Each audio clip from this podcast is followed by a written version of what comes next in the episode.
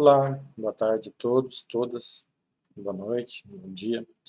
Uh, bom, eu vou iniciar então o conteúdo de revisão da segunda, do capítulo 3 da, da apostila didática, que vai tratar das organizações de administração do esporte. Então, nas primeiras três videoaulas de revisão, eu falei das organizações de prática esportiva, nos clubes, associações, agremiações, que são enfim, destinados à prática, o ensino do esporte, à prática esportiva.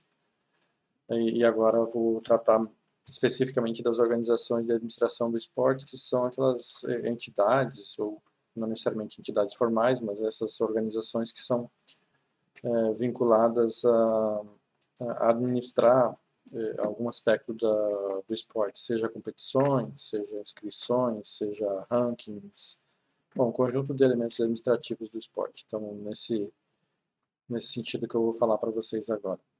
É, muito rapidamente eu vou sim, apresentar um pouco da organização do capítulo, né, de como é que o capítulo está estruturado. É, e para isso eu vou trazer uma, uma, uma imagem aqui do PowerPoint. É, consigo carregar aqui, mas acho que está carregando. Só um minutinho que já vai Acho que já vai apresentar aqui. Hum, bom, acho que. Vamos ver.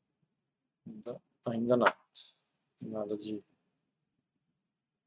de apresentar. Tentar novamente. Bom, agora, acho que agora foi. Bom, é, essa, essa aqui é a organização do capítulo, né? Estou tratando das organizações de administração do esporte, de administração esportiva. E para falar dela, da, da, do sentido da, da, existência dela, por que elas existem, é, qual é o qual o propósito, qual o significado, qual o sentido, qual a razão de existir dessas organizações de administração do esporte, eu passo por três, três argumentos, três elementos argumentativos, né, que é, elas, elas são organizações de classificação e distinção esportiva, esse é o primeiro argumento, que elas são organizações de seleção e representação esportiva, e o terceiro argumento que são a, organizações de captação e gestão de recursos, sobretudo gestão de recursos financeiros. Bom, e depois, um, terceiro, um outro momento, eu falar sobre as organizações formais e não formais, mas é basicamente essa é estrutura de organização que eu tô, vou falar para vocês nesse, nessa revisão. É, provavelmente eu vou tratar com duas videoaulas do, nesse, nessa revisão do, do capítulo 3, e eu vou primeiro, inicialmente, falar sobre é, que, eu, que eu diria assim, o principal, talvez o principal propósito da existência, o sentido da existência de uma organização de administração esportiva é, su, é ela se transformar numa organização de classificação e distinção esportiva.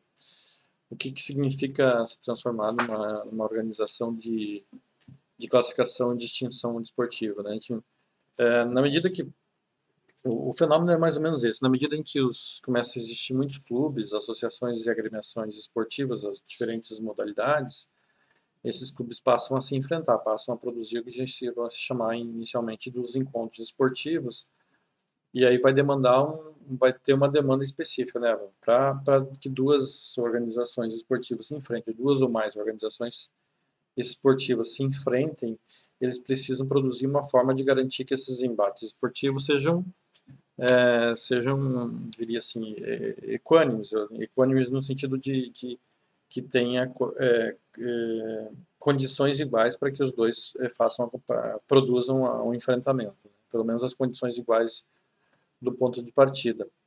Uh, esses enfrentamentos são rituais disjuntivos, ou seja, as, as, organizações têm que partir de condições iguais, de, de, pelo menos condições iguais algumas condições iguais de, de início da partida, né? 11 jogadores de cada lado, a meta, os espaços, as, uh, as dimensões do campo, coisas, por exemplo, né? tem que ser iguais para os dois lados. E ao longo do processo da, da, da, disputa vai ocorrer o que a gente chama de um ritual disjuntivo, né? um ritual de separação, de distinção em que vai ser o melhor ou o pior a partir de, da, da luta das habilidades, né? se for o caso de, uma, de um esporte que vai exigir mais habilidades cada esporte, cada prova vai ter as suas, suas características. Não, não, acho que não importa muito isso, mas o fato é que quando as, as organizações passam a produzir os encontros esportivos, passa a ter a demanda de ter critérios, elementos estáveis que, que deixam as, as, as, partes, as diferentes partes de uma competição, uma, duas ou três ou quatro equipes ou times ou, ou agremiações que tenham condições iguais de, de competir. Para isso vai ser, vai ser necessário criar um conjunto de regras, regulamentos. Né? Por exemplo, vou fazer uma regata, eu preciso saber ó, qual o tamanho do barco, qual o tamanho do remo, não entendo nada de regata, mas enfim, qual, qual a qual, enfim, qual a distância, enfim, velocidade do vento, enfim, as coisas que, que são importantes numa regata, né? Eu não entendo quase nada de, de regata, praticamente nada. Mas estou colocando que é preciso construir um conjunto de regras regulamentos para poder fazer isso. Uh, no box, por exemplo, né, eu vou construir, vou colocar um lutador de um peso muito abaixo para lutar com um peso muito alto, né? Construir a coisa do a questão das categorias de peso, que cada modalidade vai construir suas, sua dinâmica de regras e regulamentos e enfim, processos, processos de arbitragem, processos de, de, de, acompanhamento dos resultados. Então, esse, esse são, são cara, é, produzir uma organização capaz de classificar, de, de produzir uma classificação e uma distinção esportiva, que no final dessa competição esportiva, essa entidade, essa organização que está, que está de certa maneira, que está produzindo essa organização esportiva possa dizer com legitimidade, a partir do, do conjunto de documentos e definições a priori, que esse é melhor que aquele, por isso, por isso, por isso, por isso, né? E que isso que foi respeitado o conjunto de regulamentos que foi instituído e que foi administrado por essa entidade. Então essa é, diria assim, a primeira talvez demanda.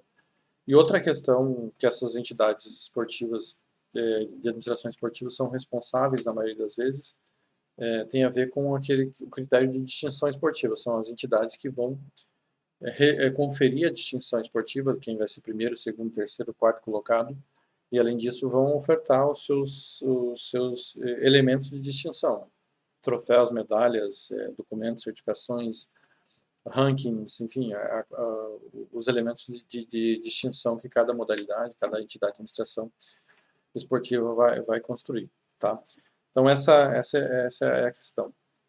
É, bom, para poder fazer esse modelo de administração esportiva, é, é preciso, a, os clubes, as entidades de prática esportiva precisam abrir mão de alguns elementos é, em, em, função do todo, ou seja, eles têm que se reunir é, de alguma maneira em função de um, de um, de um monopólio, seja, a entidade de administração esportiva, de certa maneira, é uma entidade que vai monopolizar o conjunto de regras, um conjunto de regulamentos, um conjunto de, de entendimento sobre o que é o esporte, como produzir a experiência esportiva a partir dos regulamentos, regras e processos, sejam processos de administração e até processos disciplinares. Então, essa entidade de administração esportiva ela vai se produzir como um monopólio propriamente esportivo. Ela, ela vai ter que ser reconhecida como aquela que vai ter a capacidade e a legitimidade de, de produzir a classificação e a distinção esportiva. Então, é, se abre um, um, processo de monopolização em que os clubes e as entidades esportivas, em, pelo menos relativamente, em alguma medida, elas, elas se submetem a esse monopólio esportivo para que o, o sistema funcione, para que a organização esportiva seja, seja possível. Então, quando a gente fala de uma organização esportiva, a gente está falando normalmente de um processo de monopólio, né, de monopólio de organização esportiva.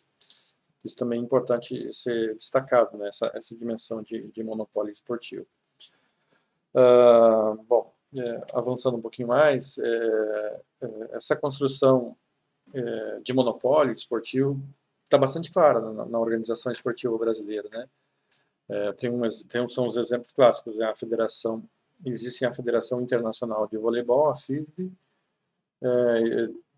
que é que comanda o que tem o monopólio das regras da, enfim, da, da, organização de, das regras do, da, da, modalidade de voleibol. Dentro do Brasil existe uma entidade eh, nacional que vai é, que vai se associar à Federação Internacional de Voleibol e vai ser dentro do, do, do, do Brasil aquela entidade que vai ter o monopólio sobre a organização da modalidade, sobre enfim, a, como organizar essa modalidade em relação às regras, aos regulamentos básicos de, de prática dessa modalidade. Pelo menos os regulamentos mais importantes de prática dessa modalidade, enfim, dentro do, da, dos estados do Distrito Federal, vão ter as, as federações estaduais, as federações e a federação distrital, que vai ter essa possibilidade de, se associar à Confederação Brasileira de Voleibol e vai se construindo, então, essa, essa cadeia, é uma cadeia linear de organização, baseado numa lógica hierárquica. Né? Então, essa, é, essa, essa organização é uma organização que tem um monopólio, a Federação Internacional de Voleibol e a, Federação, a Confederação Brasileira de Voleibol, a CBV, e as entidades que vão se associando nessa, nesse, nessa estrutura, é, nessa estrutura é, monopolista, nessa estrutura federa, federativa monopolista, elas vão tendo que cumprir esses, essas regras e regulamentos que são definidas pelas, é, pelas instituições que, que, conduzem esse monopólio. Um, os clubes vão se associar à federação para poder participar das competições das federações ou participar desse circuito federativo e, portanto, vão ter que seguir os regulamentos e as regras dessas federações que respeitam a Confederação e a Federação Internacional. Então, se constitui um modelo é, federalista monopolista de, de, organização esportiva que é bastante conhecido. Né? É, nós vamos a, aprofundar um pouquinho mais sobre isso, mas até um certo momento é, esse modelo era, de certa maneira, protegido pelo Estado, garantido pelo Estado, em que é, um clube deveria estar afiliado a uma entidade, a uma federação, e essa federação, uma única federação, deveria estar afiliada à confederação e só existiria uma federação, confederação da modalidade no, no país, que, enfim, que seria reconhecida por uma federação internacional. Então, tinha uma cadeia linear única, né, vamos dizer assim. A partir da década de, de, de 80, da Constituição Federal de 88, e a partir da Lei Pelé, especificamente, que é uma lei de 1998, essa, essa obrigatoriedade de uma cadeia linear única já não é possível, né? Depois eu vou explicar um pouquinho mais para vocês, porque uh, a Constituição Federal de 1988 estabelece que as organizações esportivas têm autonomia para se não só as organizações esportivas, mas as organizações têm autonomia para se, é, se gerenciarem, digamos assim. Uh, então, isso criava um, um problema, é, diria assim, uma inconstitucionalidade no, na medida que, que cria uma cadeia uh, linear única. Mas eu vou explicar um pouquinho mais isso em outras, em outras aulas para vocês. Uh, bom, até aqui eu acho que eu expliquei razoavelmente essa questão do por que, é importante a existência de uma organização de, de classificação e distinção esportiva.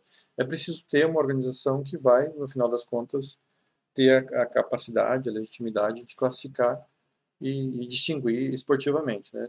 Essa organização pode ser uma federação, pode ser uma liga, pode ser um, um comitê esportivo, enfim, os nomes que a gente vai dando para isso podem ser diferentes, mas vai ter, vai ter uma, um, um, um, aparato de organização de administração esportiva para dar conta do, dos encontros esportivos, dos eventos esportivos, encontros esportivos, sejam eles festivais, sejam eles competições, torneios, campeonatos ou, ou, ou coisas afins. Uh, na história brasileira, né, eu diria assim que a história brasileira é, tem como, diria assim, como, como início dessa organização esportiva, desse modelo de organização monopolista esportivo, uh, os esportes náuticos, né? A história brasileira tem um pouco, tem esse, diria assim, esse primeiro movimento de organização de um sistema monopolista esportivo a partir dos esportes dos, dos esportes náuticos. É, eu tenho um, um, trabalho da Meili, da professora Meili Linhares, que é professora da Federal de Minas Gerais, que vai apontar que é, ali desde meados da década, desde meados de 1870, ali do final do, do século XIX até início do século XX, 1910, muitas cidades, os esportes náuticos estavam presentes em muitas cidades, os clubes náuticos estavam presentes em muitas cidades, né? E ela vai apontar que já existiam nesse momento mais de 60 clubes náuticos. Então se vai pressupondo que vai entendendo e não só pressupondo, mas também vai é, a partir de um conjunto de documentos, né? já vai observando que esses clubes náuticos vão produzindo encontros esportivos, encontros náuticos, regatas, e vão demandando um processo de, de organização de, de entidades de administração esportiva para produzir esses encontros.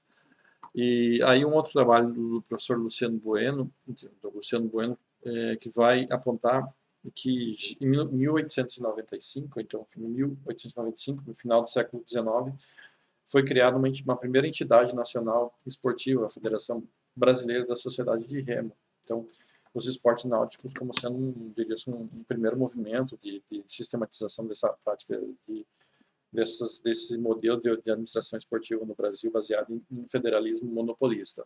Né?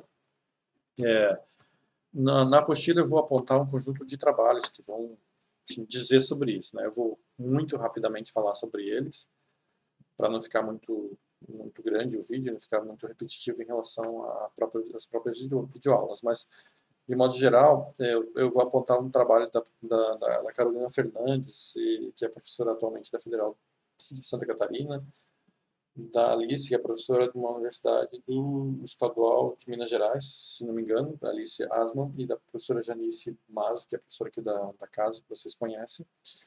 É, vamos estudar, do ponto de vista da história do esporte, o surgimento né, e a institucionalização das práticas náuticas e um sistema de organização das práticas náuticas aqui no Rio Grande do Sul. Vamos mapear, enfim, de como esses vão surgindo clubes de regata, é, sobretudo a partir de Pelotas e de Rio Grande e Porto Alegre, mas a partir do Sul. É, vão surgindo os clubes de regatas, ele, os que eu vou apontando ali vão, vão nomeando os, os clubes náuticos, mas de modo geral o surgimento desses clubes vão criando essa possibilidade de, de, de, fazer as regatas, de produzir os encontros esportivos e as regatas, né? inclusive algumas regatas comemorativas aí à, à Guerra do Paraguai.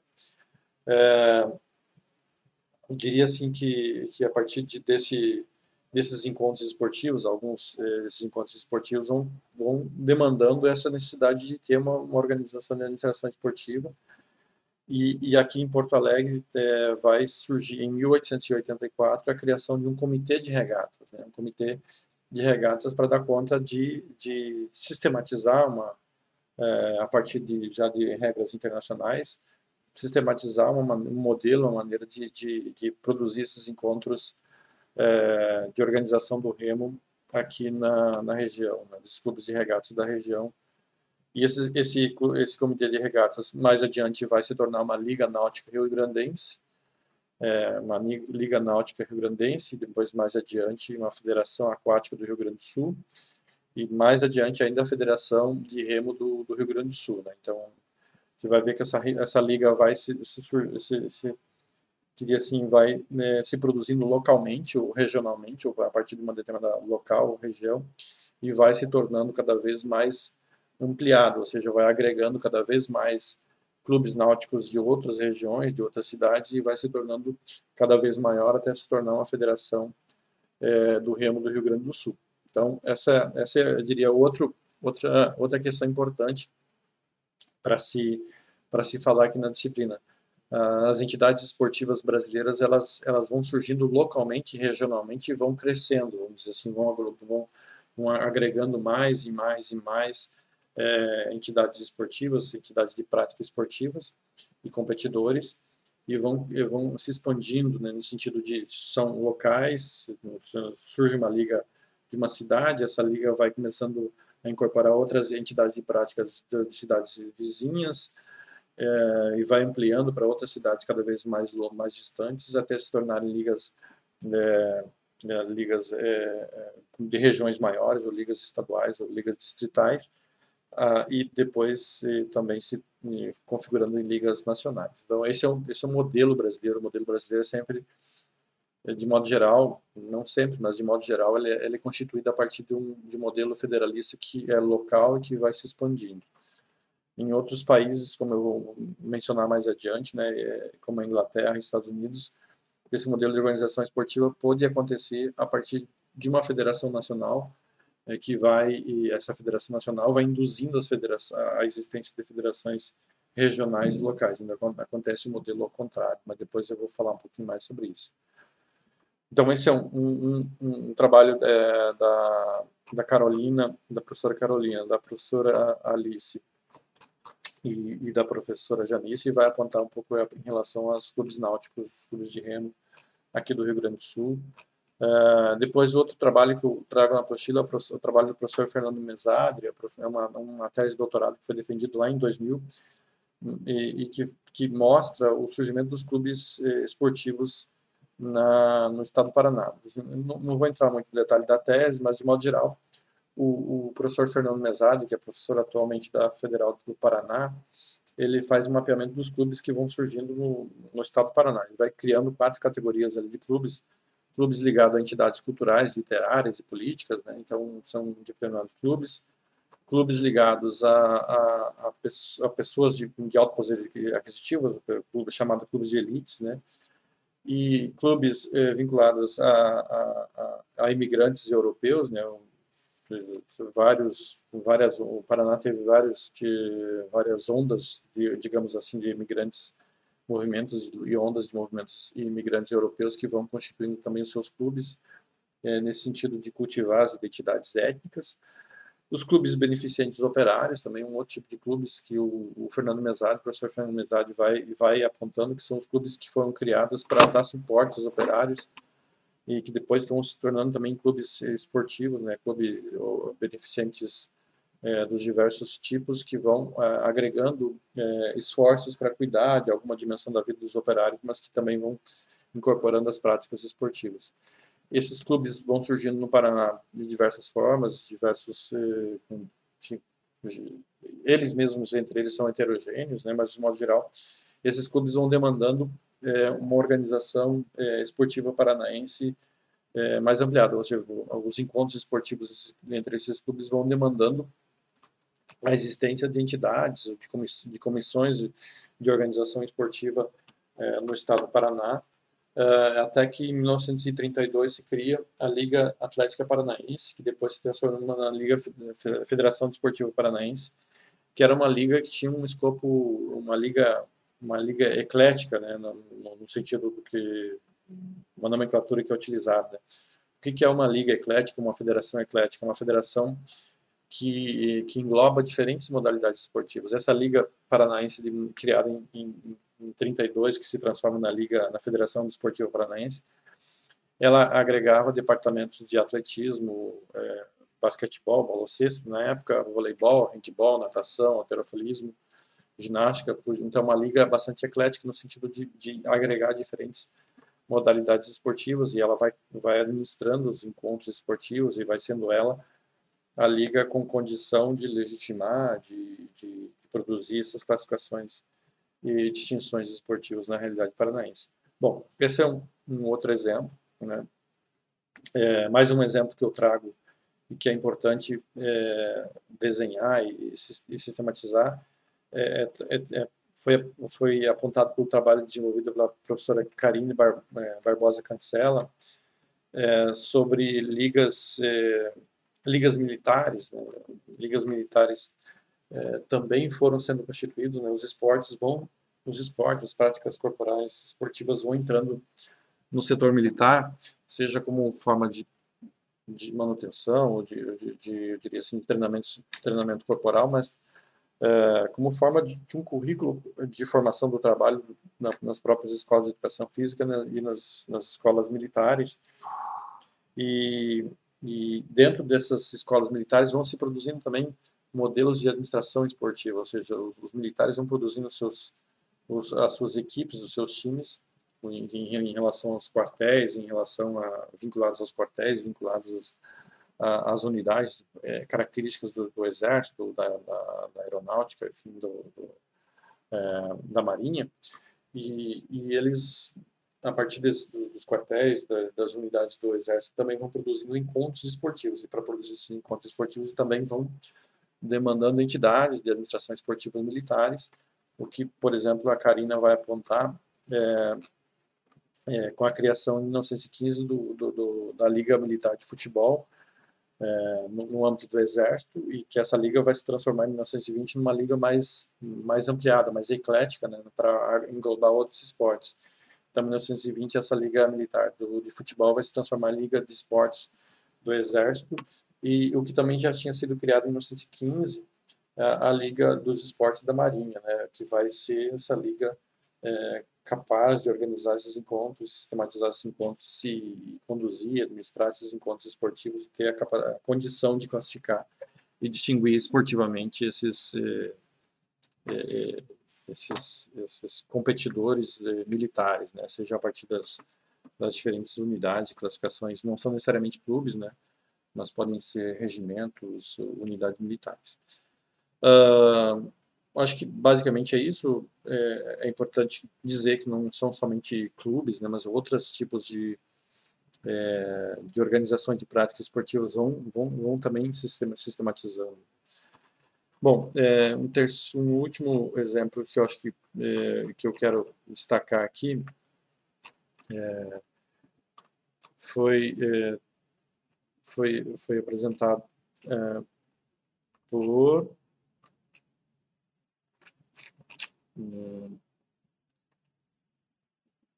não, acho basicamente acho que são esses exemplos aqui. Eu acho que eu não estou lembrando de mais nenhum. Mas o que que esses, eh, o que que eu quero é, finalizar essa, essa revisão aqui é que é, esse modelo, esse modelo monopolista federalista que tem um que deu um desígnio de, de monopolização, ele precisa construir instrumentos burocráticos de dominação, que é uma escola administrativa que faz parte de um de um de um debate muito importante no campo da administração, de modo geral, no campo da, da teoria das organizações, de modo geral. Enfim, que eh, essas, essas organizações de administração esportiva eh, vão se tornar uma espécie de cartório de legitimação dos, da classificação e, e, da distinção esportiva, de que é preciso construir um elemento de legitimação, e para isso é, é, preciso construir muito um, um aparato burocrático, um aparato de dominação burocrático, né? Para que esses documentos sejam válidos para além dos desejos das pessoas que estão administrando. Então, o que é a burocracia? A burocracia é a construção de um aparato é, formal né, que tenta separar esses interesses pessoais, interesses individuais em relação àquilo que está se construindo, está construído no, no, nos documentos, nas regras, nos regulamentos, nos processos, é, nos documentos esportivos. Então, o que está escrito na regra é o que vale, não é, o, não necessariamente o que o árbitro quer fazer dentro do campo, mas o árbitro tem que seguir aquilo que está nas, nas regras. Claro que tem uma certa elasticidade de, de interpretação das regras, das modalidades tem esse processo de elasticidade de, de, de interpretação das regras. Né? Um toque no voleibol, um dois toques no voleibol, pode ser interpretado é, com uma certa elasticidade, não é uma, uma elasticidade maior ou menor, tem, tem uma certa elasticidade, árbitros que são mais exigente em relação a como é que se faz o levantamento no voleibol, em relação ao toque. Outros árbitros fazem uma interpretação diferente, mas o que cabe a esses árbitros é manter essa interpretação durante o jogo. Mas, de modo geral, uh, os processos de arbitragem têm uma elasticidade. Mas não vou entrar no, no debate da elasticidade, mas só para motivar um pouquinho, o, o livro de regras do, do, da, da, modalidade de futebol, por exemplo, se você vai observar, metade dele vai, vai descrever os, o conjunto de regras da modalidade, modalidade de, de, futebol. A outra, a outra metade da, da, do livro de regras, fundamentalmente, traz como se interpretar as regras, né? ou seja, não, não, é, além de dizer o, o processo de definição das regras, além de dizer quais são as regras, traz um conjunto importante de definições de como interpretar as regras. E isso também está institucionalizado, assim, já é existe um comitê internacional responsável, responsável pelas regras de futebol que vai delimitando, assim, como é que se interpreta uma regra de impedimento, quando que se marca uma regra, quando se marca impedimento, quando se não marca, quando, quando marca, quando que se marca uh, um pênalti a partir do toque da mão de mão no, na grande área. Então, tudo isso eh, também está definido no código de regras do, do, do, eh, do futebol. De modo geral, estou falando aqui que, que, é um instrumento de dominação burocrática, não só definir a regra, mas também definir, a partir de um documento, de um regulamento, de uma normatização de como se interpreta a própria, a própria regra de, de futebol. Então, é, esse modelo monopolista, é, que é um modelo hierárquico linear, de modo geral, o modelo hierárquico e linear, ele depende muito da, de uma gestão burocrática, uma gestão baseada no caráter formal das normas comunicações, e que tudo isso deve estar muito formalizado, que não está nas pessoas a autoridade é, para classificar e distinguir, mas está nos documentos, nos processos que são documentados, formalizados e tal, estão nas regras. Então, o poder não está nas pessoas, mas está nessa construção ampla da burocracia. É, então, para que uma coisa seja classificada como melhor ou pior, ponto de vista esportivo, para que seja classificado como é, seja distinguido esportivamente, precisa passar por esse conjunto de regras. Além disso, é, é, esse modelo de organização é um modelo que a gente chama, dentro do ponto de vista da teoria da administração, de modelo organístico, ou seja, existe um cérebro que é o, o detentor, que é o centro do poder, e o, e o restante da, da, da, estrutura organizacional são espécies de, de é, mecanismos de, de, de, execução, né? ou seja, o cérebro é, da estrutura da organização vai mandar e o restante vão ser estruturas de, de execução. Né? Então, tem um, um, modelo também que é chamado de, de organístico e, na maioria das vezes, é, é estabelecido de cima para baixo. Esse cérebro que vai, esse cérebro tem uma representação é, simples, né? mas esse cérebro que vai mandar e vai definir o que, vai acontecer e o restante é, cabe ao restante é, executar, reconhecer e executar essas essas práticas.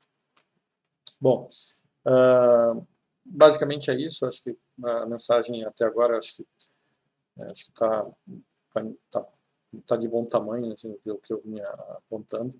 O fundamental é pensar que que o, a razão de existir é, de uma organização de administração esportiva é a capacidade, a condição de, de classificar e de é, distinguir esportivamente. Para isso, ela precisa se, é, se agregar times, agregar competidores, agregar enfim, entidades de prática esportiva, sejam elas militares, sejam elas é, da comunidade, e, e, elas vão reconhecendo e vão ser, a partir do modelo é, de administração bastante burocrática e organístico, vão se produzindo uh, como modelo de gestão, como modelo de organização de gestão esportiva. Bom, basicamente é isso. Acho que para essa primeira aula de revisão é por aí que eu vou encerrando, tá? Abraços.